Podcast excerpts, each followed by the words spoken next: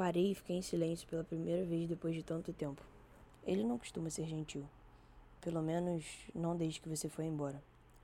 Eu queria te contar que eu conheci alguém depois de tanto tempo.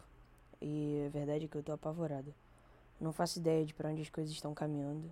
E não faço ideia se eu e ela caminhamos para o mesmo lugar.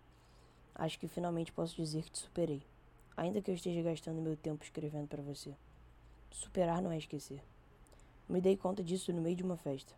Não estava silêncio e eu nem lembro a música que tocava, mas foi reconfortante perceber que não era mais você que ditava o ritmo das batidas do meu coração.